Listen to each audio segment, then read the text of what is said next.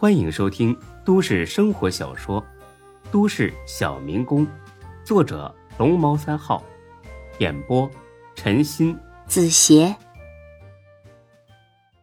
第六百零九集。孙志的眉头皱得老高，但是高总一点没发觉。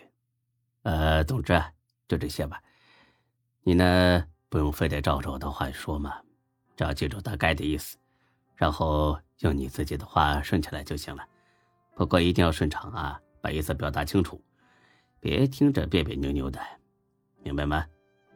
明白是明白，但孙志肯定不答应啊，全盘否定肯定不行，但是得给他打打折扣。高总，不怕你笑啊，我上学时候。最怕背课文，你这些话太长，没个三五小时我肯定背不下来的。你看这都八点多了，呃，所以来不及呀。要不你还是找别人吧。不，这个人呢，就是你了。年轻人呐，不要对自己这么没信心嘛。这不是还有半个多小时吗？啊，你加把劲儿，好好背，绝对没问题。我真的背不下来。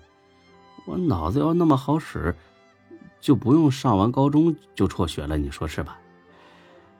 这个小孙呐，我不会让你白帮忙的。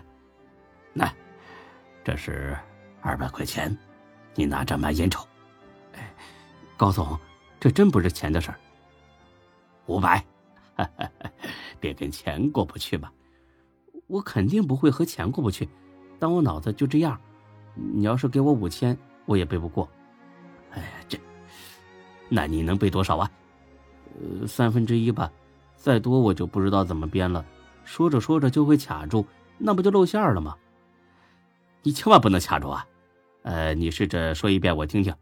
嗯，这个东西都是临场发挥，也没什么固定的词儿啊。呃，大概意思说一说。呃，工地上很重视安全。另外，伙食是免费的，呃，还有还有书可以看，最多就这些了。好，这些就够了，就这么说啊。到时候啊，再稍微丰富一点。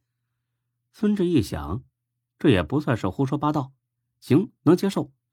啊，行，嗯，这钱你拿着。他塞给孙志二百块钱。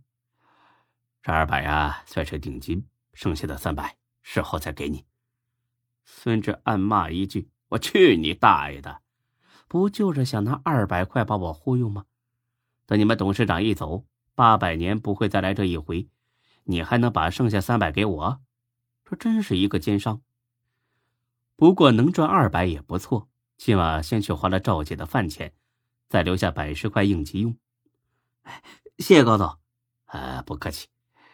那你出去准备准备啊，不用你打扫卫生了。对了，顺便把那个老郑。给我叫过来，哎，好。出了门，一眼就看到老郑在远处等着，跟个罚站的小学生似的，很逗。郑工，高总叫你进去。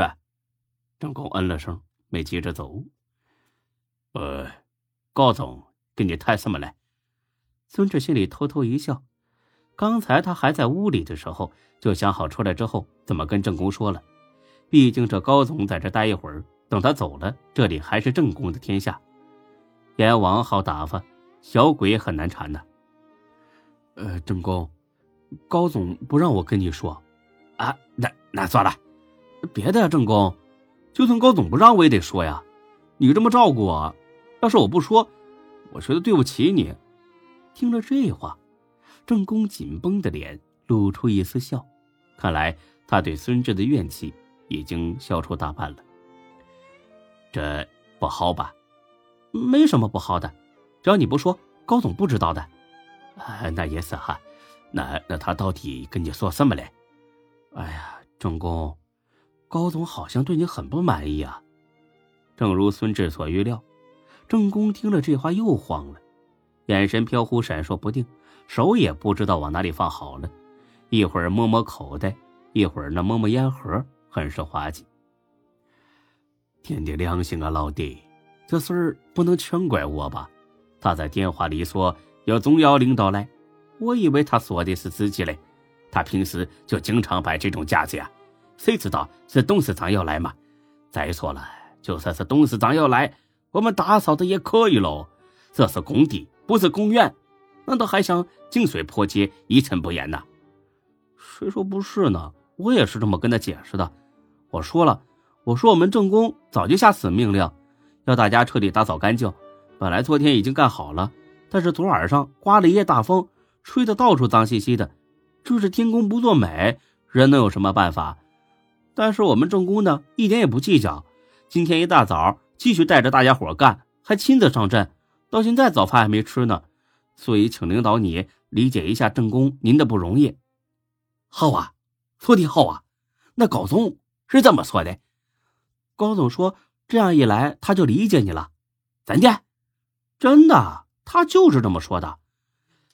那你刚才这么说，他对我很不满意嘞。高总说的是另外一件事儿啊。还有什么事儿啊？孙志做出一副很为难的样子。